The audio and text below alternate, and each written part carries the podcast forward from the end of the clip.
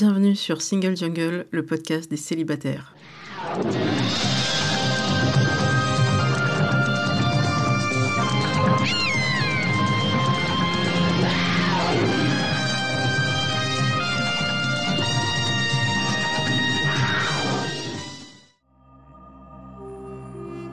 Je suis Louisa Amara et j'ai créé Single Jungle, un podcast dédié aux célibataires. Nous sommes plus de 100 millions dans le monde. En France, l'INSEE estime qu'il y a 41,3% de célibataires, au sens juridique. En effet, les personnes divorcées, dépaxées, séparées, veuves ne sont pas comptées. Nous sommes donc très nombreux et surtout nombreuses. Pourtant, on nous répète que la norme, c'est le couple. Eh bien, ça n'est plus vrai. Dans ce podcast, je reçois des autrices, des auteurs, des expertes du sujet, mais aussi et surtout des célibataires qui nous racontent leur parcours. Ce podcast, c'est le vôtre. Bienvenue Bonjour et bienvenue sur Single Jungle. Je suis Louisa Amara et j'ai avec moi aujourd'hui France Ortelli. Bonjour France. Bonjour Louisa. Je suis ravie de t'accueillir pour euh, ton livre qui s'appelle Nos cœurs sauvages, enquête sur le vertige du choix amoureux aux éditions Arquet qui est sorti il y a quelques mois maintenant. Euh, en février. Voilà. Donc tu as eu déjà une belle couverture presse et on va euh, parler de ce livre, mais aussi de ton rapport euh, à ce mot célibataire, à qu'est-ce que c'est que le célibat en France, mais pas qu'en France, notamment aux États-Unis et dans d'autres pays, comment il est perçu. c'est un peu la thématique globale de Single Jungle. C'est un podcast pour les célibataires, dédié aux célibataires et à ceux et à celles qui s'intéressent à ce sujet et qui ne nous juge pas, si possible. Euh, donc, dans la première approche, je voudrais qu'on parle de ce mot célibataire parce qu'il me semble que c'est pas un mot que tu aimes beaucoup. Alors pour tout te dire, Louisa, je déteste ce mot. Et c'est aussi pour ça que j'ai pas intitulé mon livre Les cœurs euh, solitaires ou les cœurs célibataires, mais bien euh, sauvages pourquoi déjà je, trouve que ce mot n'est complètement désuet? Euh, Parce qu'il vient d'une réalité statistique qui est que le célibataire est par défaut celui qui n'est pas marié à l'état civil. Donc pendant des, siècles et des siècles, on, a, on était célibataire quand on n'était pas marié et c'était souvent un choix par défaut. Et globalement, comme on avait quand même, nous, surtout les femmes, une obligation de se marier et de procréer, dès qu'on n'était pas marié, on était de facto célibataire. Donc il y avait quelque chose de très négatif pour la société euh, parce que c'était un peu des femmes qui apparaissaient comme des rebelles. Euh, et voire même des anarchistes. Hein. Il y a eu des femmes anarchistes au 19e siècle qui ont revendiqué leur, leur célibat contre le statut civil du mariage qui était obligatoire et la norme à l'époque. Donc oui, moi ce mot, voilà, je l'aime pas du tout. Et surtout, aujourd'hui, il y a tellement de façons d'être célibataire qui sont différentes. C'est-à-dire que ça regroupe à la fois ton petit cousin de 15 ans qui a dansé un slow sur Angèle la semaine dernière, comme euh, ton grand-père euh, qui vient de perdre sa femme, ou toi ou moi, ou qui avons peut-être une ou deux ou plusieurs relations où on découvre l'autre et on n'est pas forcément encore dans une relation engagée. Bref, tellement de statuts pour un seul mot, et ce mot est tellement moche et tellement euh, plein de sens négatifs. Je pense que sauvage convient mieux. D'accord, donc sauvage pour le français. Et est-ce que le mot équivalent en anglais, donc single, est-ce que celui-là te convient mieux? Alors aux États-Unis, tu sais qu'ils ont ils ont milité pour changer ce mot single et ils l'ont remplacé par solo. Euh, parce qu'ils disent que ça correspond mieux. Aujourd'hui, euh, c'est plutôt des activités solitaires. Alors moi, je suis pas sûre que solo soit tellement mieux que single.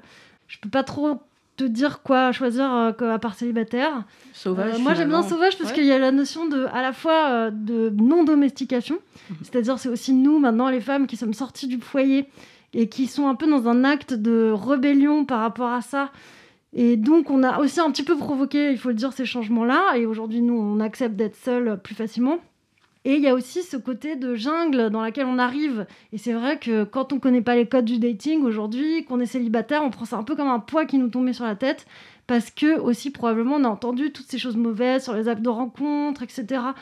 Et on est encore vu toujours quand même comme cette personne euh, qui par défaut euh, va avoir une vie de merde parce qu'elle est célibataire. Alors justement, ces mots qui changent, qui évoluent, euh, ça m'amène à une autre question sur euh, Emma Watson, qui avait fait une déclaration euh, sur le fait qu'elle était engagée avec elle-même. Et il y a quelques années déjà, il y a un fameux épisode de Sex and the City où Carrie décidait de se marier avec elle-même pour récupérer une paire de chaussures perdues lors d'une soirée chez une amie avec plein d'enfants partout. Et des invités avaient, enfin, visiblement trouvé sa paire très jolie et étaient partis avec. Et donc elle a dit, bah, je vais faire un, mariage avec moi-même et je vais demander ça comme cadeau. Et je me suis dit, le poids du mariage est tellement important aux États-Unis, il y a tellement cette tradition que les célibataires, euh, passé un certain âge, bah, il faut qu'ils se marient avec eux-mêmes. On en est là? On en est là aussi dans d'autres pays, même au Japon. Euh, on se marie avec soi-même, ou alors euh, en Chine, c'est très grave quand on est une femme et qu'on n'est pas marié, comme il y a un déficit de femmes par rapport au nombre d'hommes. En Chine, ils vous donnent un congé. Avant les fêtes de Noël, vous avez une semaine pour trouver un mari pour Noël. Donc ça, c'est quand même acté. Il y a des entreprises qui donnent des congés de... Alors, je sais pas comment ils appellent ça, de vite, il faut trouver quelqu'un. Donc pendant une semaine avant les fêtes, pour le Nouvel An chinois, on, cherche euh, à désespérément quelqu'un à amener à ses parents. C'est une pression de dingue en fait. Il y a vraiment des pays. Alors là, c'est vrai que dans cet épisode et en général dans le Single Jungle, on est très euh, francophone. Donc on va essayer de parler aussi d'autres pays. On ira aussi vers, euh, pourquoi pas, vers l'Afrique, parce que le célibat là-bas, c'est encore un autre sujet, une autre pression. Mais c'est vrai qu'au Japon, euh, je sens, et on lit des articles où il y a une telle pression des deux côtés, surtout pour les femmes, mais aussi pour des jeunes hommes, qui avaient un taux euh, de personnes qui étaient euh, même, comment on dit quand on n'a jamais fait l'amour, puceaux. Parce que, voilà, il y a une difficulté à rencontrer l'autre. Comment tu analyses cette pression qui, qui finalement mène à, à la dépression? Alors, déjà, tout, heureusement, ne mène pas à la dépression. Moi, je pense qu'aujourd'hui, il y a déjà un phénomène sociétal euh, et sociologique très clair qui a été défini par les sociologues comme l'âge de l'attente. C'est-à-dire qu'il y a 50 ans, on se mariait à 25 ans en moyenne. Mhm. Aujourd'hui, on se marie à 38 ans en, en, moyenne en France. Donc on a déplacé en 50 ans ce curseur de 12 ans, 13 ans. Alors c'est 37 ans, je crois, pour les femmes et 38 ans pour les hommes. Donc, euh, en fait, il faut prendre absolument en compte et en considération cette énorme variable d'âge du mariage parce qu'elle a lieu dans tous les pays, quels qu'ils soient. Et donc, ce ne sont pas que les villes et les grandes métropoles où on imagine toujours ce célibataire un peu fringant. C'est un peu l'image de la working woman de Sex and the City des années 90 qui travaille trop, donc elle n'a pas le temps de trouver un mec. Non, alors aujourd'hui, euh, quel que soit, euh, donc ce n'est pas que le célibataire d'un rang euh, supérieur, blanc, cadre, etc. C'est aussi donc dans toutes les et dans tous les pays qu'il y a ce déplacement de l'âge de l'engagement et du mariage, qui est aussi lié au fait que bah, les femmes euh, maintenant font des études. Et donc ça, ça reporte aussi énormément et on a reporté aussi cette espèce de pression de la réussite sur les femmes. Aujourd'hui, on nous dit, quand on est jeune, étudie, étudie, étudie. Et on te demande d'étudier euh, à 20 ans, on te dit, c'est comme ça que tu vas gagner ton indépendance. Et en fait, tout d'un coup, à 35 ans, on te dit, mais ça va pas, mais qu'est-ce que tu as fait T'as perdu trop de temps. Faut absolument que tu te maries, c'est une catastrophe. Euh, alors qu'en fait, c'est vraiment un phénomène qui a lieu partout. Donc il faut le prendre en compte. Et il faut prendre en compte aussi... Euh, je pense, d'un point de vue euh, collectif. C'est-à-dire, euh, faut arrêter de mettre la pression sur les gens entre 20 et 35 ans, euh, puisque c'est cet âge de l'attente, ils vont reporter des décisions qui sont non seulement des décisions de mariage, mais aussi qui sont des décisions de prendre un prêt ou de prendre une assurance vie ou de partir de chez leurs parents. Et ça, c'est évidemment aussi un problème économique. C'est souvent plus le cas pour les hommes. dans les pays africains, d'ailleurs, c'est prouvé que les hommes ne partent plus de chez eux parce qu'il y a un vrai problème économique. Et donc, il faut aussi, ces hommes-là, repousser l'âge du mariage parce qu'ils n'ont pas de quoi financer une famille. Oui, et puis après, il va y avoir des inégalités, euh, c'est-à-dire qu'un homme qui sera encore chez ses parents aura peut-être plus de mal à euh, conquérir une femme qui, elle, euh, est plus diplômée, et sans qu'il y ait forcément une homogamie ou endogamie, il y a des femmes qui se disent légitimement, bah, moi j'aimerais pouvoir discuter de plein de choses, et je n'ai pas forcément envie d'accompagner quelqu'un vers la sortie de la précarité, sachant que moi-même j'ai fait tout ce parcours-là. Donc on se retrouve avec, euh, je schématise, mais il y avait des études de l'INED là-dessus, notamment de Marie Bergström, sur ces femmes diplômées qui sont arrivées à un certain niveau et qui se disent euh, je n'accepterai pas n'importe qui, je sais ce que je veux et ce que je ne veux plus, et aussi bah, des hommes qui eux euh, vont soit aller vers des femmes plus jeunes, parce que ça les rassure aussi. Donc là, on est sur le patriarcat, je suis désolée, mais on va l'évoquer. Euh, c'est tellement plus facile d'aller vers une femme plus jeune et plus manipulable. Heureusement, c'est pas la majorité. Mais donc voilà, on n'arrive pas à se trouver. Et finalement, on peut aussi passer par cette phase beaucoup plus positive d'acceptation de soi, d'acceptation de la situation, de se dire mais je vais en tirer le meilleur. Euh, je vais faire une parenthèse sur euh, le confinement, cette période où justement on s'est retrouvés tous à se dire mais là mon mode de vie va être très différent. Et on me l'impose et je n'ai pas le choix et j'ai une incertitude, je ne sais pas jusqu'à quand ça va durer. Donc confinement, couvre-feu, un peu les deux. Comment euh, tu imagines que les gens vont appréhender ce célibat? Maintenant qu'ils sont passés par cette phase-là et qu'ils ont survécu, il et elle, pourquoi finalement cette hâte à rencontrer? Parce que finalement, on s'en est à peu près sorti, non? Oui, alors c'est un peu la mauvaise nouvelle aussi, c'est qu'on s'en sort. C'est-à-dire qu'on peut aussi s'habituer à la solitude et s'habituer à rester un peu terré chez soi. C'est vrai que pour tous ceux qui ont fait des confinements euh, célibataires, euh, je pense que c'est très dur. Je pense que ça a été extrêmement dur pour tout le monde. Euh, et c'est vrai que être seul, en fait, l'homme est un animal social. Donc il est prouvé scientifiquement que l'homme a besoin des autres. Euh, donc en fait, on ne peut pas dire non, sois épanoui en étant terré chez toi, sauf si, comme moi, euh, ta passion c'est de regarder des séries toute la journée, et moi c'est le cas, donc euh, en fait je suis très heureuse. Mais globalement, oui, bon, c'est sympa de regarder des séries, mais ce que je veux dire, c'est que quand on est en contact de l'autre, on développe dans notre cerveau des hormones, etc., qui font qu'on est plus heureux. Donc ça, c'est démontré. Donc ça ne veut pas dire qu'il faut être absolument en couple, ni... mais déjà le fait d'avoir un contact social, et c'est vrai que le célibataire qui était seul, qui n'était pas chez ses parents, qui était... Bon, alors quand il était chez ses parents, c'était pas forcément mieux non plus, parce que tu retournes chez toi, et là, euh, tes parents, bon, c'est pas forcément évident, mais pour ceux qui étaient vraiment tout seuls, c'était encore plus dur. Et je pense qu'il euh, ne faut pas du tout que ça nous habitue à, non plus se dire qu'il faut absolument qu'on soit épanoui seul, parce qu'en fait, c'est faux. Tu vois, tout ce truc de l'empowerment célibataire, moi, je dis, c'est bien parce qu'il faut que les gens comprennent qu'il ne faut pas qu'ils cherchent quelqu'un comme une valeur ajoutée et qu'ils se sentent pas comme quelqu'un inférieur parce qu'ils ont personne. Mais par contre, euh, c'est plus dur parfois, enfin, de rester pendant longtemps sur une période longue sans contact humain, c'est très très dur. Oui, on l'a vu, euh, il y a malheureusement une santé mentale qui est vraiment en danger euh, euh, en France et dans d'autres pays parce que voilà, on a besoin de parler aux gens, on a besoin de les rencontrer, on a besoin de, de rire et de ne pas être dans une angoisse totale, de, de se raconter des conneries, de se dire tiens, j'ai vu ça au cinéma, bah là, je l'ai vu sur Netflix. c'est vrai qu'on a envie de reprendre ça et je, je, nous souhaite à tous et à toutes de retrouver, euh, on n'aura pas exactement la même vie, mais de retrouver un équilibre en tout cas. On va revenir un petit peu sur ton livre. Euh, moi j'aime bien les mots que tu utilises et tu disais l'éducation asentimentale. Est-ce que tu peux développer un peu cette partie-là?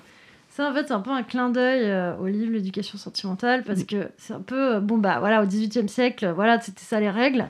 Il y avait des règles très définies, des codes genrés entre hommes et femmes. Par exemple, l'homme, à un premier rendez-vous, devait payer le pot. Enfin, d'ailleurs, je pense qu'ils buvaient pas d'alcool à l'époque, mais enfin, en tout cas, les femmes, tu pouvais pas trop te bourrer la gueule à un premier date euh, sans passer pour une folle. Mais euh, en tout cas, donc il y avait des codes genrés entre, entre les hommes et les femmes. Et, aujourd'hui, l'éducation sentimentale, c'est qu'on est un peu, nous, en train de casser tous ces codes. Donc, comment on peut avoir encore des sentiments en ayant cassé tout ça Et c'est vrai que c'est un défi pour notre génération. C'est-à-dire, le gros défi aujourd'hui, c'est que on a euh, cette pression sur euh, l'amour et le couple. Avant, bon, les gens se mariaient quand même pour, par raison et financièrement. C'était quand même aussi un pacte financier. Nous, maintenant qu'on a tout misé sur l'amour, ce qui est quand même très beau parce qu'on a quand même essayé de déconstruire tout ça et de dire voilà, l'important c'est l'amour, c'est plus important. En fait, finalement, on est beaucoup plus romantique que euh, cette génération-là. Mais aujourd'hui, on a telle pression parce que l'amour, s'il n'y a pas d'amour, ça veut dire que c'est fini, etc plus la pression de, des genres qui fait qu'on ne sait plus qui doit faire quoi dans un couple. Et évidemment que tout le monde doit faire tout et que rien doit être genré, mais c'est compliqué parce que voilà, il faut retrouver les repères. Et euh, bah, il faut réapprendre à aimer. Et ça passe par un moment où on va tous être un peu dans une phase, je pense, asentimentale. C'est-à-dire qu'on va un peu se chercher et avoir des moments probablement longs euh, de célibat où on ne pourra pas forcément tomber amoureux. Oui, ça, faut accepter que parfois on va rencontrer quelqu'un, il va y avoir euh, une étincelle et des fois il n'y en a pas. Et euh, ça, on pourra l'évoquer aussi. Comme si on n'est pas devenu des robots, mais à force de faire des dates, il y a une, phase où on ressent plus rien, ou en tout cas plus cette excitation. Et on se dit, mais quand est-ce que les papillons, là, les papillons dans le ventre, ils sont partis et, ça, tu l'expliques bien dans ton livre c'est à force de faire des rencontres, c'est à force de voir des, de, de swiper à droite à gauche. Est-ce que c'est pas un peu comme Netflix où tu, tu zappes, tu zappes, tu zappes, tu zappes et, ah, et ça y est, l'étincelle arrive, mais euh, en fait, ça nous a un peu euh, bousillé le cerveau, tout ça, non? Déjà, je pense que ça nous a pas mal bousillé le cerveau. Euh, je sais pas si tu as vu, là, il y a une fille sur TikTok qui a fait un, espèce de tableau avec tous ses dates et elle s'est rendue compte que ceux chez qui il y avait une étincelle, c'était souvent les pires plans. Ah. C'était une très mauvaise idée d'avoir une étincelle. Donc si vous avez des étincelles, attention, ça veut dire que c'est probablement pas, la, bonne, personne. Mais en tout cas, ce qui est vrai, c'est qu'on va déjà chercher cette étincelle en permanence, donc on va jamais la trouver parce qu'il y a aussi ce truc qui nous vend des likes, des crushs, des swipes euh, et des cœurs. Il faut mettre des cœurs tout le temps. Donc on va essayer d'avoir cette espèce d'étincelle à chaque fois. Mais en fait, euh, bah, c'est prouvé que c'est presque un truc un peu narcissique, le coup de foudre. Mhm. C'est que souvent on se projette dans l'autre et qu'on y voit les qualités qu'on aurait pu avoir. Enfin, c'est limite quasiment une névrose. Il faudrait limite analyser nos coups de foudre en se disant euh, qu'est-ce que cette personne a que je n'ai pas et qui me manque parce que j'ai projeté trop de trucs sur lui. Bon, bref. Je pense que c'est aussi une façon dont on a de se marchandiser nous-mêmes. On est un peu en train de devenir des produits parfois, et je dis pas ça pour les apps de rencontre particulièrement, mais je pense que c'est dans la vraie vie, c'est la même chose. Donc moi, j'incrimine pas tellement ces apps de rencontre, j'incrimine plutôt le fait que c'est vrai qu'on a un téléphone dans notre poche toute la journée, et que le téléphone, en fait, c'est l'équivalent du supermarché, du mall des années 80, et qu'avant, pour aller au supermarché, il fallait faire un effort, on y allait, et on n'était pas dans la consommation permanente. Aujourd'hui, avec ce téléphone, on est, on consomme, on peut consommer de l'info, on peut consommer des, tout ce qu'on veut, qui était d'ailleurs pas du tout le but à la base d'Internet, c'était une grande bibliothèque, et c'est devenu un peu, c'est un peu comme l'apprenti sorcier. On a créé une machine qui nous a un peu échappé des mains, et qui fait qu'aujourd'hui on a une entité économique en permanence sur nous, et qui va probablement nous entraîner à nous comporter un peu comme des produits ou à utiliser les gens de cette manière aussi là parce que on est euh, dans ce système libéral qui est pas du tout d'ailleurs contrôlé par aucun système politique puisque bon on sait que c'est voilà c'est un groupe d'entreprises qui est localisé euh, euh, dans la Silicon Valley et qui ne paye pas même pas d'impôts en France etc donc qui c'est un peu sans foi ni loi quoi on va toute la journée sur ces apps quoi Mm. et surtout en période de confinement je pense que ça va encore accélérer Oui. On sait qu'il y a eu une augmentation parce que bah, on ne pouvait pas sortir, donc tous les lieux de rencontre habituels euh, ont disparu. Et quand bien même euh, les choses ont, ont pu réouvrir au fur et à mesure, comme ne serait-ce que euh, la librairie euh, et autres, ben, aller draguer avec un masque, c'est un sujet qu'on a évoqué, c'est très compliqué de draguer avec un masque, c'est voire impossible. bah moi j'essaye avec le regard et ça marche pas. Mais je tente, je tente quand même. Donc c'est vrai que on peut pas incriminer effectivement les euh, ou, critiquer les gens qui se disent bah moi je vais me mettre à fond sur les applis pendant un certain temps parce que j'ai perdu tous mes codes. Je, n'ai plus les endroits où je sortais, mes amis, euh, euh, les spectacles, les soirées, même les soirées entre amis. Ben oui, enfin quoi que ça aussi, on va peut-être revenir là-dessus. C'est faux hein, qu'on rencontre les gens en majorité en, en soirée entre amis. Ça n'est plus vrai. Passé un certain âge en tout cas, parce que la plupart sont casés ou bah, c'est la personne à problème, quoi. Il faut, faut surtout pas aller vers cette personne-là. Donc là, les applis, c'est un outil, c'est toujours pareil, ça dépend comment on l'utilise, avec un peu de distance. Autre sujet, l'horloge biologique. Parce que ça, Ah. c'est, vraiment le, le truc qu'on, qu'on répète régulièrement et on essaye de, en tout cas dans ce podcast, de dire aux, aux femmes en particulier, parce que c'est les premières touchées, c'est normal que vous ayez cette inquiétude-là, parce qu'on vous l'a mis dans la tête très tôt, et qu'on vous le répète encore et encore. Mais posez-vous les bonnes questions. Est-ce que vous êtes vraiment si pressé que ça? Est-ce que finalement, c'est pas une pression autour de vous? Et donc, on se dit, voilà, j'arrive à la trentaine, euh, bientôt je pourrai plus. Euh, euh, moi, je pense à mes différents gynécos qui me disent, bah, allez, ça fonctionne bien, là. Oui, et donc, vous avez quelqu'un présenté Donc, peut-être se libérer un peu de ça. Et toi, tu disais, et alors Qu'est-ce qu'on en fait? Et tu avais évoqué aussi le, les recherches qui existent pour un peu se libérer de ce frein-là. Est-ce que tu peux le préciser un peu? Alors, les recherches. euh, euh, bah, aux États-Unis, mais pas seulement, pour qu'on puisse euh, faire un enfant toute seule. alors Aujourd'hui, on peut faire des enfants toute seule. C'est pas forcément la chose la plus facile au monde d'un point de vue de les élever et financier, mais, mais c'est quelque chose qui se fait. Il y a, moi, je pense, la congélation des ovocytes qui est hyper. qui devrait d'ailleurs être permise en France aujourd'hui. À toutes. pas- ouais, voilà. possible, ouais. Euh, alors, remboursée, pas forcément, je sais pas, mais en tout cas, au moins. euh, qu'on puisse euh, y avoir accès. Ça, ça devrait d'ailleurs être fait à la très jeune, en fait, plutôt vers 25 ans, parce que c'est là qu'on a le plus d'ovocytes, plutôt que de le faire à 35 ans, un peu parce qu'on dit qu'on atteint la date limite. C'est vrai qu'il y a aussi ce truc, j'ai remarqué comme les études sont toujours entre 25 et 35 ans, tous les trucs de l'INSEE et tout. À 35 ans, on se sent vieux d'un coup. Ils auraient mis 38, bah ça serait à 38. Bon, Euh, mais c'est vrai qu'aussi c'est prouvé que voilà, les femmes, euh, on peut pas inventer que c'est vrai qu'à partir de 35 ans, la fertilité décroît. Mais donc il y a ça, euh, il y a aussi beaucoup d'associations aux États-Unis maintenant qui se montent pour aider les femmes entre elles. Il y a des communautés de femmes qui se créent pour élever des enfants ensemble. J'ai vu des colloques de femmes, plusieurs femmes avec des enfants qui s'entraident pour gérer euh, les enfants. Donc ça, ça se fait. Moi, je pense aussi qu'il faut être consciente que la génération d'après n'aura plus du tout ce problème. Et ça, ça sera une énorme libération. Et je pense que ce sera la plus grande libération des femmes depuis euh, les débuts de l'humanité. Euh, attention, teaser.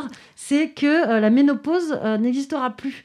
Dans 10 ans, déjà, on pourra cloner un ovocyte. Ils arrivent déjà à le faire. C'est-à-dire qu'on te prendra un seul ovocyte et après, tu pourras en avoir plusieurs et tu n'auras même plus besoin de les congeler ou que ce soit compliqué, puisque un seul suffira. Euh, donc déjà ça, et surtout dans, dans 15 ans, je pense à peu près, ils arrivent déjà à le faire, on pourra faire une cellule sexuelle avec son bras. L'enfant ne sera plus une fin en soi pour le couple, puisque euh, un homme comme une femme pourra, enfin il faudra quand même trouver euh, quelqu'un qui vous donne une cellule de son bras. On, est, on part dans la dystopie, mais c'est pas si loin, hein, c'est-à-dire dans 15 ans, hein, donc ça va arriver.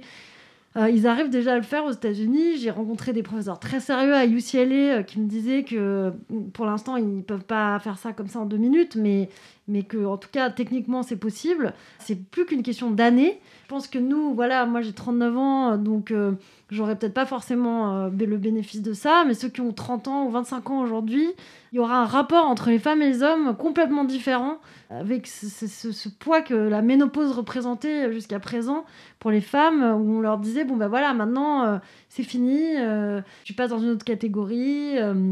Euh, là, t'es fertile, là, t'es plus fertile. D'ailleurs, quand on est plus fertile, on a souvent des meilleurs postes après dans les entreprises. C'est ça qui est drôle. Mais voilà, en tout cas, ça, ça c'est important de le savoir, je pense. Du coup, ça raccroche parfaitement les wagons avec euh, notre précédent, enfin, un de nos épisodes donc sur sur euh, l'âge et comment bien assumer son âge et, euh, il n'y a pas d'âge pour jouir. donc c'était assez intéressant de, faire le parallèle. On a évoqué tout à l'heure les statistiques, donc passion statistique dans ce podcast, on en parle quasiment à chaque épisode. C'est un message pour l'INSEE et aussi pour l'INED. Alors l'INED, c'est l'Institut national des études démographiques, qui a la gentillesse de répondre à mes mails dans le détail. Ils prennent le temps parce que je ne comprends pas tout et je ne dois pas être la seule.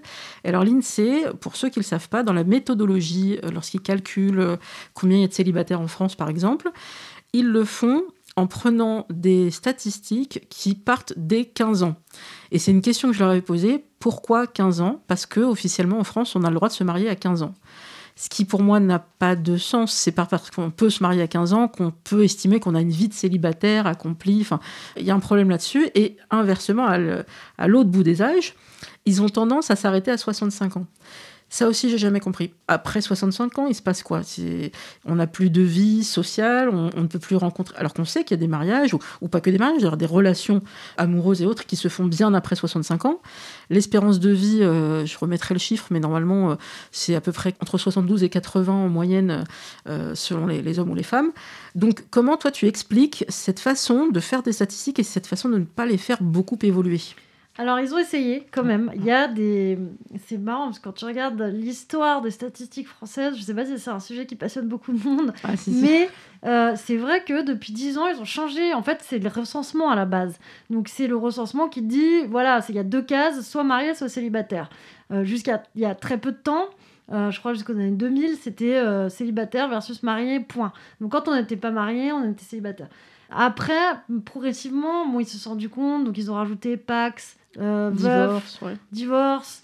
Euh, donc il y a plusieurs cases maintenant, mais en fait par déduction c'est tellement compliqué du coup parce qu'il y a plein de cases. Mais en fait, par exemple quand on est veuf, ils vous considèrent pas comme euh, par célibataire forcément, ou quand on est divorcé notamment, ce qui n'a aucun sens. Mais ils essayent quand même de trouver la bonne solution. Moi je pense, alors aux États-Unis ils ont, un, ils ont un, chiffre qui est les gens qui, qui vivent seuls. Déjà, je trouve que c'est pas mal parce qu'on sait exactement qui vit seul euh, donc ça veut dire qu'on ne vit pas en couple. Sachant que maintenant, il y a de plus en plus de gens qui ne vivent pas en couple non plus. Moi, j'avais essayé de les appeler, mais ils n'ont jamais répondu à ma question. C'est exactement sur cette question-là. donc je crois qu'il y a vraiment un, probablement un trou noir de la statistique euh, française et surtout du chiffre du célibat. C'est qu'on ne sait jamais exactement quel est le bon chiffre. On, peut, on a beau chercher dans toutes les méthodes de calcul, il y a toujours un problème dans la méthode de calcul qui fait que c'est très difficile et c'est d'autant plus difficile que même nous, on sait même pas quand on est célibataire ou pas. Parfois, on croit qu'on est en couple, mais en fait, on l'est pas. Euh, ou deux jours après, on va se faire ghoster euh, sans y avoir même euh, pensé. donc, c'est d'ailleurs à la fois aussi difficile pour eux de le définir que pour nous, mais je pense qu'un jour, on y arrivera. tu vois, c'est une question qui a été posée par les gentilshommes il n'y a, pas très longtemps. ils disaient, mais c'était quand votre dernière relation? Et en fait, on était plusieurs à dire, mais précise, je ne sais pas ce que tu veux dire par là. si c'est le dernier, la dernière relation sexuelle, bah, c'était il y a 24 heures. Si c'était la dernière relation qui a compté pour moi, où j'ai eu des sentiments qui ont été partagés, on a essayé des choses, bah, c'était il y a un an ou deux. Euh, est-ce qu'il a fallu qu'il y ait un engagement, donc qu'on vive ensemble Donc là, c'était il y a plus longtemps. Et ils m'ont dit Ah, mais on n'avait pas imaginé tout ça. Euh, en fait, qu'est-ce que c'est une relation? Bah, Il n'y a, plus, il y a plus vraiment, on peut plus dire juste couple, il y a plein de formes. Donc toi, c'est, cette évolution de, de la question, c'est, cette réflexion, c'est quelque chose qui t'intéresse? Bah oui, c'est hyper intéressant. Alors, tu vois, il y a une journaliste américaine qui dit un couple, c'est à partir du moment où l'autre est prêt à vous amener de la soupe au lit quand vous êtes malade. Très bon. Donc, euh, peut-être que c'est la bonne définition, je sais pas. J'aime bien. Euh, c'est assez mignon. Et c'est vrai que tout ce qui n'est pas ça euh, peut donc être considéré plus comme du flirt, ce qui est le cas. D'ailleurs, le flirt n'est pas forcément le couple. Et d'ailleurs, c'est pas grave. Et moi, j'aime beaucoup aussi ce. J'ai découvert ça euh, avec Jean-Laurent Casselli, euh, qui est aussi journaliste à Slate, que tu, que tu connais, Louisa, qui m'a fait découvrir ce statut. Je suis vraiment tombée des nues, qui est le statut de célibataire définitif. Et ça, donc c'est encore un truc inventé par l'INSEE, enfin, ou par les instituts de sondage en général. Donc, quand tu as passé un certain temps célibataire, pour les instituts de sondage, tu es considéré comme célibataire définitif. Parfois, c'est après 50 ans, parfois, c'est après 40 ans. Donc, si jamais tu as été toujours en statut matrimonial célibataire sur euh, le recensement, et que euh, donc je crois que pour l'INET c'est 40 ans donc là c'est vraiment déprimant. Euh, donc tu passes dans la case définitif. tu es définitif. C'est-à-dire que globalement bon bah lui on n'a plus besoin de lui redemander parce que de toute façon il a voilà il a passé le, stade ultime et je sais même pas comment ils ont eu l'idée de ce, ce statut mais voilà il existe. C'est fou, ça ressemble un peu aux Mormons qui proposaient euh, vous avez perdu votre virginité, si vous êtes complètement pur pendant deux ans, vous la regagnez grâce, avec, grâce à nous. ce, ce truc, on peut devenir Mormon après deux ans d'abstinence, c'est dingue. On se demande toujours pourquoi il y a des normes, pourquoi on, les, on nous met des cases et on nous dit tu rentres dedans ou pas. Mais il y a une évolution quand même, je dirais, ces dernières années, avec un vrai discours, euh, notamment porté par des, autrices et des auteurs féministes, euh, qui disent, mais est-ce qu'on peut arrêter avec la hiérarchie des relations? Votre meilleur ami, vos amis d'enfance, ils sont tout aussi importants pour vous, euh, pour votre équilibre, que si vous étiez amoureux ou amoureuse. C'est notamment un sujet qui est porté aussi par euh, Judy Duportail et euh, Victoire Toyon avec Le cœur sur la table. Donc pour moi, euh, ton livre, il s'inscrit un peu là-dedans. Est-ce que c'est correct de dire ça? Alors bah déjà oui, j'aime beaucoup Judith et, Victoire, donc bien sûr, génial. si on est dans la même mouvance, c'est super. Mais c'est surtout, j'ai l'impression, ce que j'observe, comme tu dis, c'est exactement ça, c'est que je pense qu'aujourd'hui, on va, on va avoir cette tendance à ne pas mettre tous les œufs dans le même panier.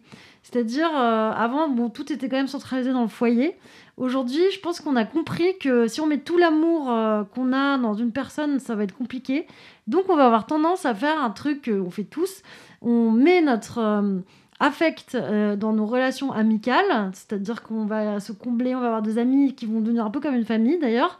On va mettre en fait nos relations sexuelles dans peut-être des gens qu'on va rencontrer sur des apps ou dans des relations peut-être plus court terme ou tout simplement la masturbation. Euh, tant qu'à faire, c'est pas forcément mieux, mais bon, ça marche aussi. Euh, parfois mieux que. Voilà. Et, et on va mettre euh, en fait notre quête philosophique d'amour dans des sortes de relations impossibles, un peu virtuelles, avec des gens qui n'ont pas forcément envie d'ailleurs de construire avec nous. Et on va se retrouver à écrire des textos, à, essayer de se voir mais à jamais y arriver, un peu penser à ces personnes comme de façon un peu romantique. donc on va un peu être entre ces trois formes d'amour. C'est pas forcément d'ailleurs euh, pas bien. Enfin, je veux dire, c'est moi je trouve ça très intéressant qu'on finisse en fait par faire ça. Aujourd'hui, je pense qu'on a compris que le plus important de toute façon, c'est de mettre des formes d'amour euh, partout et qu'il y en a euh, aussi dans l'amour maternel. Donc toutes les formes d'amour sont, sont, sont bonnes à prendre. Tant qu'on ne souffre pas, que tout le monde est consentant, parce qu'il y a aussi ce sujet, euh, il y avait beaucoup, beaucoup d'articles sur les sex friends, euh, comme quoi c'est super, c'est ça maintenant l'Eldorado, il faut tous avoir des sex friends, et si t'en as pas, t'es juste nul. Et, en fait, je sais que... c'est dur, hein, le sex friends. Bah, voilà, euh, il, faut trouver peut-être l'équilibre, comment... parce que à quel moment on va s'attacher, ne pas s'attacher, il faut que les choses soient claires. des fois, ils sont clairs au début, puis ça évolue. Est-ce que toi, tu as, as, un avis sur ce sujet-là Des sex friends en général? L'avis du sex friend, c'est que c'est toujours bien d'en avoir un. Enfin, de... il faut le tenter, quoi. Alors après, bon, ça peut finir euh, pas bien, mais en général, si c'est un friends, bah après, il sera sex friend et après, il redeviendra friends. Donc ça va. Euh, si on sait qu'on peut redevenir friends avec son sex friends, moi je dis, allez-y. Euh, ce qui est un peu embêtant, c'est quand le sex friends, après on se brouille et que du coup on a aussi perdu un ami. Bon, là c'est. Ah, on a perdu sur tous les tableaux finalement. Soit tout le monde est complètement décomplexé. C'est vrai que je pense pas qu'on puisse euh, éprouver toujours du non-amour. Euh, c'est compliqué de créer des relations sur du non-amour au sens encore une fois, c'est juste pour combler un, besoin sexuel. On va très bien vite se rendre compte que autant se masturber ou voilà. Euh, et ou si c'est juste pour combler un affect, bah pourquoi pas le garder en pote en fait. C'est ça. Et c'est pour ça que je pense que bon, l'issue en général, euh, elle se fait assez vite. Hein. Bah, on a pas, mal parlé tout au long du podcast avec d'autres invités. Euh, finalement, on se rendait compte que ce qui nous plaisait le plus dans le rapport sexuel avec un sex friend, c'est la discussion post euh, voilà. Et on se dit mais tiens c'est peut-être cette intimité cette proximité le fait qu'on puisse se dire plein de choses qu'on soit tout nu ou pas, hein, bah, c'est plus ça qui nous plaît. Donc finalement c'est quelque chose qu'on pourrait avoir aussi avec euh, bah, d'autres personnes avec des amis avec euh, mais voilà qu'est-ce qu'on y cherche? Est-ce qu'on cherche cette dose d'ocytocine et d'endorphine ou voilà bah c'est quelque chose qui est quand même agréable? Si c'est plus la discussion est-ce que voilà, je fais un peu ma séance de psy. J'en parlerai avec ma psy.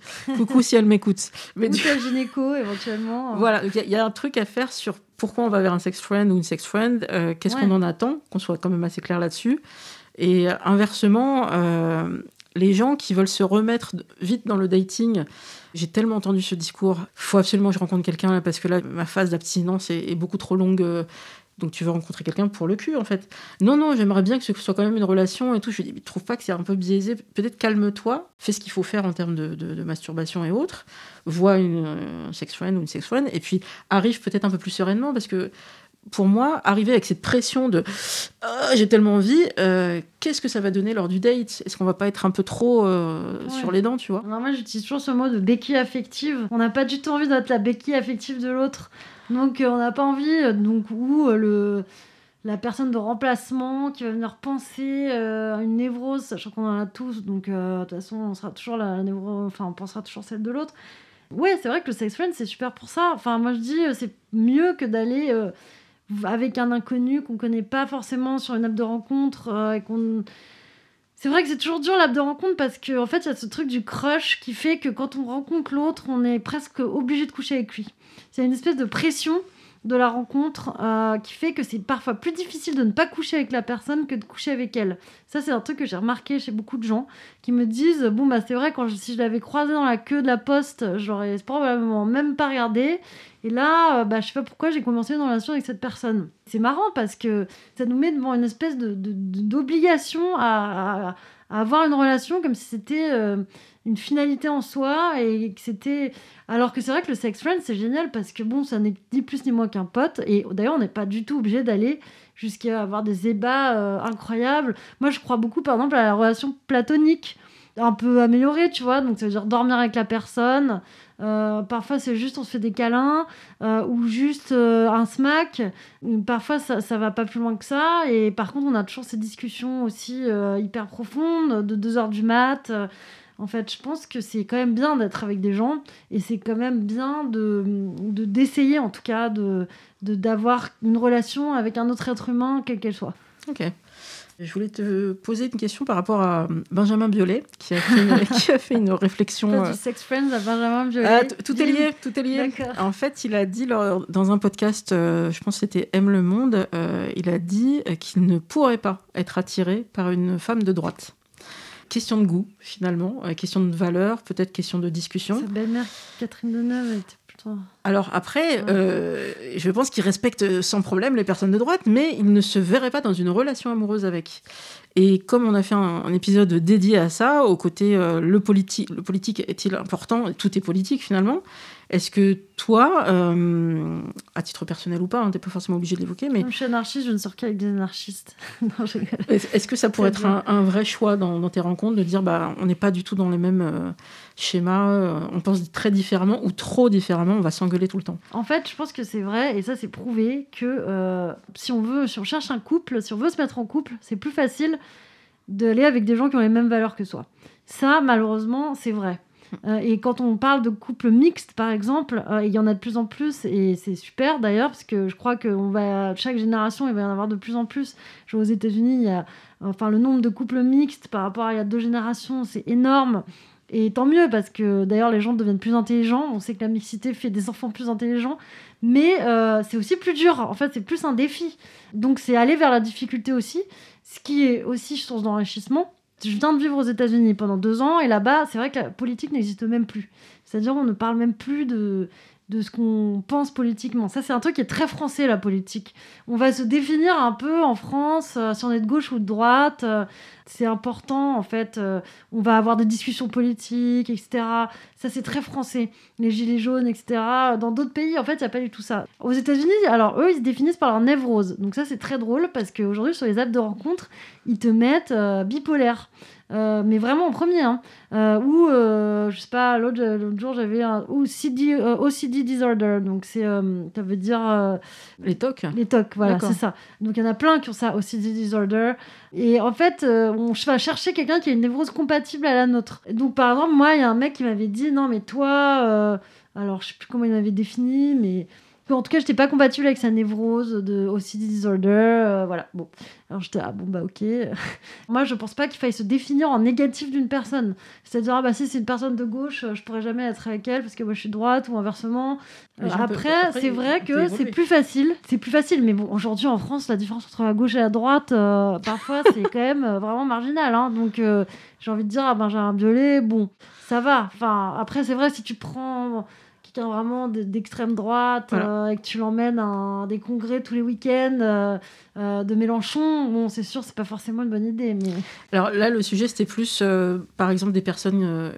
je prends l'exemple d'une femme féministe qui aurait des vraies convictions et qui tomberait sur quelqu'un, par exemple, qui est contre l'IVG, contre la, oui, PMA. c'est très dur. là, les discussions vont être très tendues, ça va être très compliqué.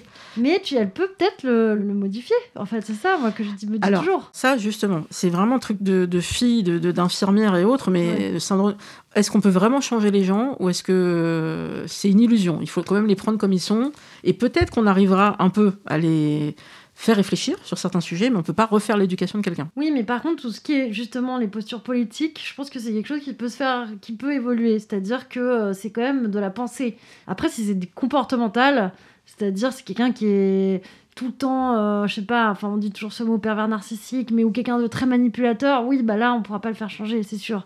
Mais par contre, si c'est quelqu'un qui traîne un peu des pieds en disant oui, il est féministe, éventuellement on va peut-être pouvoir au début, enfin en tout cas il faut voir la marge de manœuvre qu'on a, mais c'est vrai que si le mec est réticent dès le départ, euh, bon, vaut mieux pas trop euh, aller là-dedans.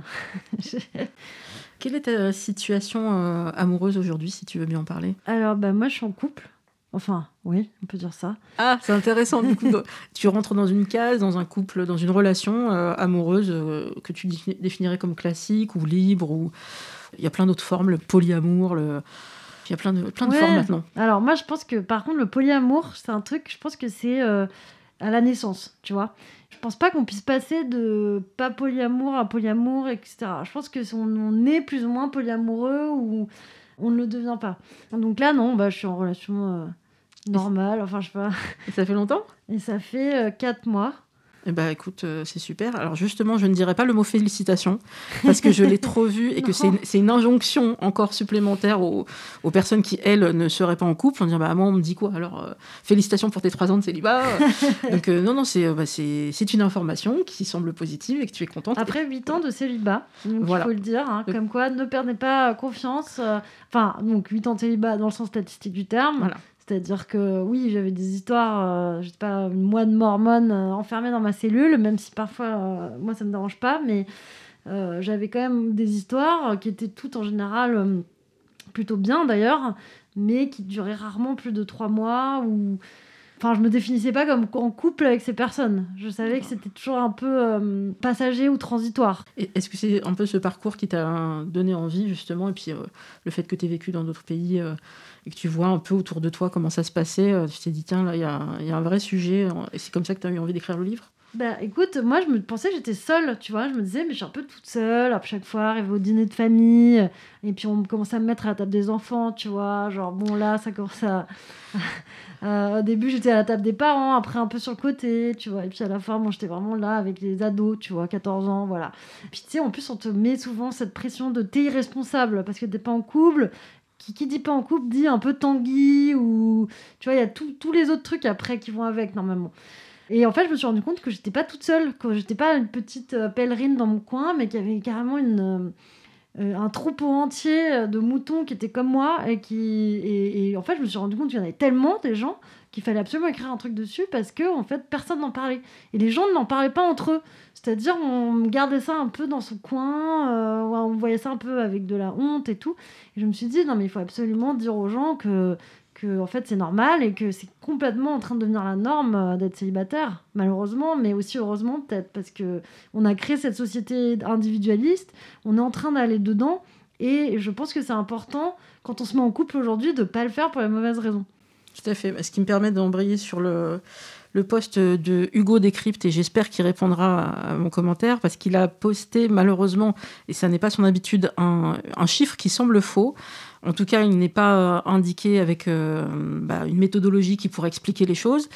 Le chiffre disait deux tiers des adultes en France sont en couple. Alors, on a beaucoup parlé statistiques tout à l'heure, c'est juste pas possible. Admettons que nous, on soit un peu plus carré et qu'on parte à 18 ans, voilà, euh, les personnes de 18 ans, jusqu'à au moins 65. Non, statistiquement, euh, même en harcelant l'INSEE et, et l'INED, on n'arrivera pas à ce deux tiers de personnes en couple, ça n'est pas possible. Donc, il se trouve que cette publication était en partenariat avec Fruits, donc peut-être que eux, ils sont partis sur leur stat à eux ou sur d'autres choses. Pourquoi pas Mais en fait, moi, pour moi, et c'était important d'en parler, pour moi, ça relève malheureusement un peu de la fake news, parce que qu'est-ce que ça veut dire? Quand on envoie ça, on va se dire, nous, célibataires, bah, si les deux tiers sont en couple, euh, ça veut dire que moi, je suis dans le dernier tiers. Ça veut dire que presque je suis pas dans la majorité en fait. Et il y a ce mouvement, on a envie d'être dans la majorité ou en tout cas de pas être le vilain petit canard. Et là, vraiment, en prenant les statistiques plus officielles, ce serait plutôt l'inverse. Euh, si on prend les divorcés, les dépaxés, les veufs et veuves, on arriverait quand même à plus de célibataires euh, que de personnes en couple aujourd'hui en France. En tout cas, moi, je vous mettrai toutes les références. Toi, qu'est-ce que tu en penses de, voilà, de ces chiffres qui sortent un peu de n'importe où euh, Est-ce que ça participe de la pression qui est mise sur les célibataires? C'est vrai que tous ces chiffres, quels qu'ils soient, en général, euh, même si c'est même pas pour, que pour le célibat, euh, il faut pouvoir les lire, les interpréter.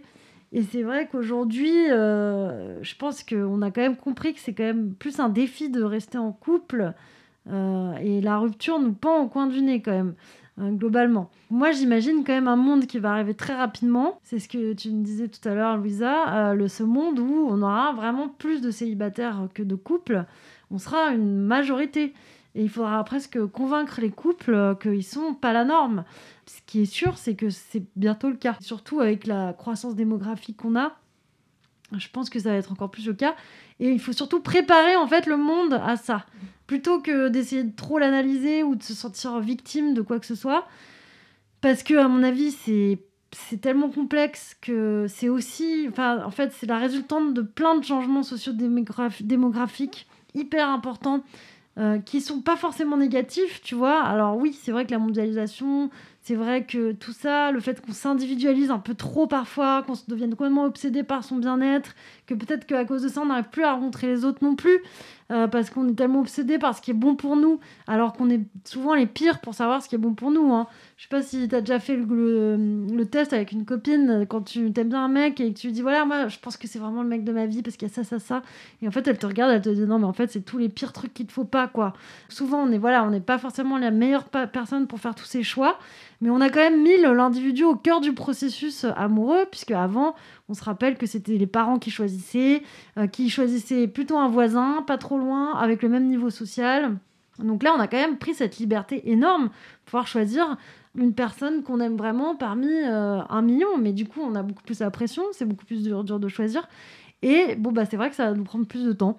Et on va rester célibataire probablement plus longtemps. Et si on a en plus l'argent pour le faire, globalement, je pense qu'on va préférer parfois aussi vivre seul. Et surtout nous, les femmes, on a été pendant 2000 ans ou je sais pas combien de temps, euh, on devait faire tout le ménage euh, et, s'occuper du foyer. Il y a énormément de... Après, c'est aussi très bien, mais il y en a qui vont faire le choix de ne pas faire ça. Moi, j'ai de plus en plus de copines, par exemple, qui sont en couple et qui achètent des chambres de bonne parce qu'elles veulent pas rester avec leur mec tout le temps, qu'elles veulent pouvoir partir. Mais ça, il faut avoir les moyens, bien sûr. Donc euh, il faut préparer, je pense, la, société à ce changement euh, de paradigme qui va être euh, là, qui est en train de se passer, et notamment d'un point de vue politique, avec les impôts, on dit aujourd'hui aux couples qu'ils ont le droit de payer moins d'impôts. Bah déjà, pourquoi? Il n'y a pas de raison. Enfin, tu vois, il y a encore des, des injustices sociales qui sont liées à ton statut social, alors qu'il faut aider plutôt euh, ces gens qui, habitent seuls. Il faut absolument faire face à la, vague de solitude aussi que ça va pouvoir peut-être apporter, qui n'est pas forcément bénéfique pour ça, pour l'individu. Et par exemple, je vois en Suède, ils ont créé des immeubles communautaires entre célibataires, donc c'est une sorte de maison de retraite pour jeunes. Bon, c'est un peu pas très vendeur de le dire comme ça. C'est des sortes d'auberges de jeunesse où il y a une seule machine à laver, un seul où ils dînent tous ensemble, donc ils ont quand même une vie sociale. Euh, donc ça crée du lien. ça crée du lien euh, entre les gens et c'est plutôt sympa d'ailleurs. Et ils en font aussi aux États-Unis, ils font des colloques aussi de célibataires après 40 ans. Parce que c'est vrai, quand tu es célibataire à 25 ans, bon, bah, il n'y a pas de problème. Mais quand tu es célibataire à 40 ans, il n'y a aucune solution vraiment euh, pour t'intégrer socialement parce que euh, c'est plus dur d'aller à des dîners de couple parce qu'il y a que des couples, donc euh, on n'a pas envie d'y aller. Puis c'est que des couples qui parlent de leur enfant, donc euh, bon. Puis ils sont parfois gênés de dire ah merde j'ai pas pensé à toi, tu vas être la seule célibataire, zut alors comment on va faire? Non mais ça va moi. En fait des fois ça, ça, crée une source d'inquiétude. Et alors dans les célibataires justement qui, ont, qui auraient la trentaine, la quarantaine et qui seraient bien installés, il y a ce sujet et c'est très bien, je trouve ça revient de se dire mais le jour où je trouve quelqu'un si ça m'arrive moi, j'ai mon cocon, c'est mon appartement. Euh, j'ai mis du temps à, être bien. Je ne veux pas qu'on envahisse mon espace comme ça. Et pourquoi je devrais forcément vivre avec la personne? Et il y a beaucoup de gens, pas traumatisés du couple, mais de la routine qui a pu s'installer dans le couple quand ils vivaient à deux, parce que l'espace ne convenait pas, trop petit, trop... Et là, je leur répète à tous et à toutes, à quel moment le couple, ça veut dire vivre ensemble? C'est peut-être une tradition, mais ça n'est plus obligatoire pour ceux qui peuvent se permettre de, le faire financièrement. Et donc, euh, bah je repense à peut-être un de mes derniers ex qui me disait, mais de toute façon, on n'est pas en couple parce qu'on dort pas ensemble, on n'est pas dans le même euh, appartement, on n'est pas un couple. Est-ce qu'il t'a apporté la soupe au lit quand Non, non, pas du tout, pas du tout. Et je n'ai pas eu l'occasion de le faire pour lui, mais du coup, ça m'a interrogé. Ça veut dire qu'on on, en parlait donc avec Stéphane Rose et, Marc Gibaja sur un autre épisode. Peut-être qu'il aurait été intéressant de discuter de comment tu vois le couple toi, parce que moi je le vois pas du tout comme ça. Et le sommeil, mon sommeil, il est tellement précieux. Je vous mettrai un extrait du docteur euh, Patrick Pelou qui parle de l'importance du sommeil dans la santé au quotidien dans votre vie. Mais pour plus tard, si vous ne voulez pas en gros devenir Alzheimer, préservez votre sommeil. Euh, c'est super important.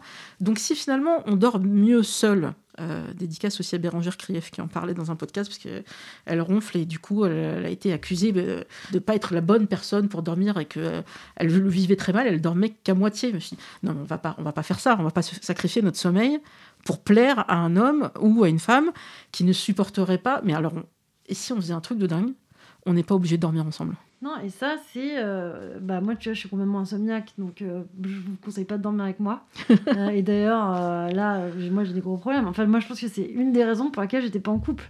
Parce que j'avais déjà moi-même, je, m'interdisais de me mettre en couple. Parce que je me disais, oh non, non, il va falloir que je me dorme dans le même lit de cette personne tout le temps, quelle horreur. En fait, ce lit-là, il me, donnait une telle pression. C'est surtout pour l'autre d'ailleurs, parce que moi, je me réveille, je lis, je fais d'autres trucs. Mais c'est le défi. Enfin, je pense que c'est exactement ça. Résume euh, tout, c'est-à-dire que je pense que le foyer aujourd'hui n'est plus le cœur du couple.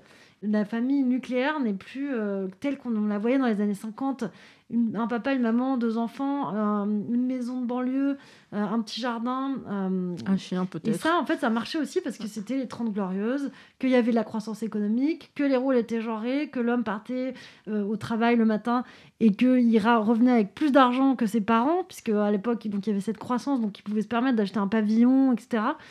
Aujourd'hui, on n'est plus du tout là-dedans. Aujourd'hui, déjà, on a une insécurité financière qui est beaucoup plus grande. Donc, on compense aussi en ayant notre espace personnel. Euh, on n'a plus ces, ces- rôles genrés. Euh, on travaille nous aussi. Donc, euh, on n'a pas forcément envie de faire la cuisine pour l'autre le soir ou de faire des. De, de- ranger chez soi, d'ailleurs, limite. Enfin, moi, tu vois, je peux passer une semaine sans. Enfin, j'ai pas envie, tu vois, d'avoir des questions domestiques dans ma tête. Et surtout aussi, je pense qu'il y a un vrai problème, c'est qu'on passe énormément de temps aujourd'hui sur les réseaux, au moins 3 heures par jour en moyenne. Et ça, ça nous bouffe du temps en fait pour tout le reste. euh, et que ce temps-là, en fait, il était avant consacré probablement à ces discussions qu'on avait en famille, euh, où on se réunissait le soir. Ça servait à ça aussi, une famille. C'était dîner le soir. euh, Qu'est-ce que tu as fait aujourd'hui? Aujourd'hui, c'est vrai qu'on va tous aller un peu sur son écran, chercher ce qu'on a envie de voir. Et c'est peut-être aussi la résultante de ça. Si on peut se le permettre, euh, c'est génial de, Oui, comme Virginia Woolf disait, euh, d'avoir une chambre pour soi. Ayez votre espace à vous, c'est super important. Et voilà, le couple, c'est pas la finalité de tout. Il faut rester quand même. euh, essayer d'être un peu, un peu heureux, si possible. et heureuse. Comment tu vois la suite du coup Là, le livre, là, tu as fait la promotion, tu continues. Est-ce qu'il y aurait une suite? Une suite où on écrirait tous euh, avec Stéphane, Rose et toi, et Ouais, Tout le enfin, un monde, ouvrage euh, collectif. un ouvrage collectif sur, euh, et qu'on irait porter à Monsieur Macron pour le dire. euh, Voilà, allez, Ah, on a plein de propositions. On a des propositions écologiques et aussi, euh, et aussi pour notre vie sociale. Mais c'est vrai qu'il y, a- enfin, ça- il y a tellement de pistes dans ce livre que ça ouvre d'autres débats. Euh, moi, je te vois bien, si c'est possible, faire des conférences. euh, en- bon, là, on est obligé de les faire à distance, mais avec, euh, bah, pourquoi pas, des- voilà, pour dire bon, bah voilà, vous en êtes où Est-ce que c'est une bonne réflexion pour vous finalement Est-ce que on va pas séparer les couples, mais si ça peut faire réfléchir aussi des femmes qui sont en couple pour rester en couple, parce qu'on on en connaît malheureusement, qui ont tellement peur de se retrouver célibataires. Je pense à, à l'épisode qu'on avait fait avec Anaïs Orsini sur les, la grossophobie et sur les femmes grosses qui ont tellement peur de ne pas retrouver qu'elles préfèrent Ouais. rester dans une relation de couple, quitte même à ce que la relation de couple soit euh, catastrophique pour elles. Dis non, euh, non, parfois il faut se préserver vraiment. Donc euh, c'est c'est ok d'être célibataire en fait. hein. Ça va peut-être être mieux que ce que vous vivez. Donc euh, si vous vivez ça, euh, homme ou femme, euh, bah appelez-nous, on va essayer de vous aider. On est là, on est là. Alors je voulais juste aborder peut-être en, en dernier point le- la communauté LGBTQIA+, parce qu'il y a aussi des célibataires de ce côté-là, mais Mm. qui vivent différemment euh, les pressions. Alors peut-être qu'elles en ont moins, parce que peut-être que les parents sont moins dans l'attente du petit enfant. Euh, mais elles vivent aussi d'autres défis aussi, et des rencontres qui peuvent être parfois euh, compliquées, avec des applications qui sont, bah, que ce soit Grindr ou autres, euh, parfois tout aussi difficiles à appréhender que les autres. Donc comment tu, tu vois un peu ce- ces défis-là pour, euh, pour cette communauté Moi, c'est vrai que j'en parle pas beaucoup dans mon livre parce que, euh, bah, vu que je suis hétéro, j'ai fait le. Voilà. Enfin, c'est difficile de me mettre dans la peau de quelqu'un d'autre. Mais je parle quand même de mon voisin euh, Valère, qui d'ailleurs. euh, voilà, je, je lui fais un grand coucou, ce qui m'a vachement aidé euh, pour ce livre, qui est d'ailleurs tout présent tout au long du livre, euh, et qui, euh, lui, euh, est gay. Et lui a beaucoup de mal à rencontrer euh, des hommes parce qu'il me dit qu'il n'y a aucune application euh, qui, lui convient que les gens fantasment aussi une sexualité de lui qui est pas du tout la même qu'il a euh, au quotidien. C'est-à-dire que globalement, il en a pas. Lui, il est par exemple très fleur bleue. Euh, il attend vraiment le grand amour. Et quand il dit qu'il est gay, souvent, bah, on le juge. on- C'est très très dur pour lui de faire des rencontres. Et surtout en cette période. Donc en fait, je pense que des lieux de rencontre, il faudrait qu'il y en ait plus Ouais. euh, beaucoup plus, parce que euh, je pense vraiment qu'il y a un, il y a un vrai euh, problème de, à ce niveau-là. Bah, c'est vrai qu'à Paris, euh, on pensait À Paris, que il y en a, le- le mais il n'y en a problème pas tant que ça. Oui, on pensait que le problème était réglé. En fait, non, ils ferment de plus en plus. Et puis là, avec le- la crise sanitaire, c'est encore plus le cas. C'était Richard Memto dans l'épisode 4 qui nous disait que rencontrer euh, des hommes gays à Chartres, c'était pas non plus si évident que ça. Non. En tout cas, d'avoir des lieux où on peut le faire. Donc, les applications étaient quand même des choses positives Oui. pour aider aux rencontres. Mais ce qu'il nous faudrait, c'est des lieux, en fait, des lieux où on se sent bien, où on- Je pense aux bars qui étaient tenus par des lesbiennes qui ont dû fermer, euh, ou alors elles ont des difficultés à monter le dossier parce qu'elles ne vont pas trouver les, financiers, les financements, alors que d'autres bars euh, n'auraient pas forcément ces problèmes-là. Donc euh, il y a un sujet vraiment... Et puis il y a une telle diversité que parfois on a tendance aussi à dire, bon, bah c'est bon, c'est un bar. Mais en fait, non, y a même dans ces profils-là, il y a énormément de profils différents. Euh, c'est comme nous, en fait, on a besoin parfois d'aller euh, se boire une pinte, euh, je sais pas où, sur les grands boulevards, ou aller en boîte, danser toute la nuit. Bah, là, en fait, c'est pareil, il y a tous les profils possibles. C'est vrai que le marais, maintenant, c'est un peu un endroit où on se dit, voilà, c'est tel type de profil, plutôt des plutôt des plus âgés d'ailleurs, mais bon, pas forcément. Mais en fait, comme ils sont tous regroupés là, bon bah, c'est un peu bizarre parfois aussi parce qu'on se dit, bah pourquoi Enfin, pourquoi il y en a là et pas ailleurs? Bon, en tout cas, ouais, il y a un vrai défi à, proposer des vrais lieux de rencontre pour eux qui ont moins d'applis euh, à leur disposition aussi euh, que nous. Et alors, du coup, tes prochains projets, euh, tu peux nous en parler? Mais moi, je suis scénariste. Super. Donc, j'écris de la fiction. J'essaie d'adapter le livre en fiction. Super. et puis, je vais aussi, j'écris des séries. donc là, j'en ai écrit à peu près trois, globalement sur ces thèmes-là. Hein. Donc euh, voilà, c'est toujours des héros, des héroïnes célibataires euh, qui se confrontent au regard des autres. Euh. Et que tu pourrais proposer au cinéma ou à la télévision. Ouais, c'est ça. et ou en format audio aussi. Donc ça Mais fonctionne pourquoi de pas, Ce serait super. J'adore le format audio. Quelle chance d'en faire. Bon, bah alors on lance l'appel. je pense au studio Engel, si vous nous écoutez, qui font plein plein de choses en audio, en fiction, avec du son 3D, du son binaural, c'est super bien fait. Donc euh, bah, on te souhaite euh, le meilleur pour la suite. Mais merci à toi, merci pour ta super interview Louisa et merci d'être euh, là, toujours présente pour aider en tout cas cette communauté à... De sauvages. Ouais. Merci beaucoup France. Merci à tous, merci pour votre écoute. Vous pouvez retrouver Single Jungle sur les réseaux sociaux. Bien sûr, sur Instagram, c'est Single Jungle Podcast tout attaché. Et sur Twitter, Single underscore Jungle. Merci et à très bientôt.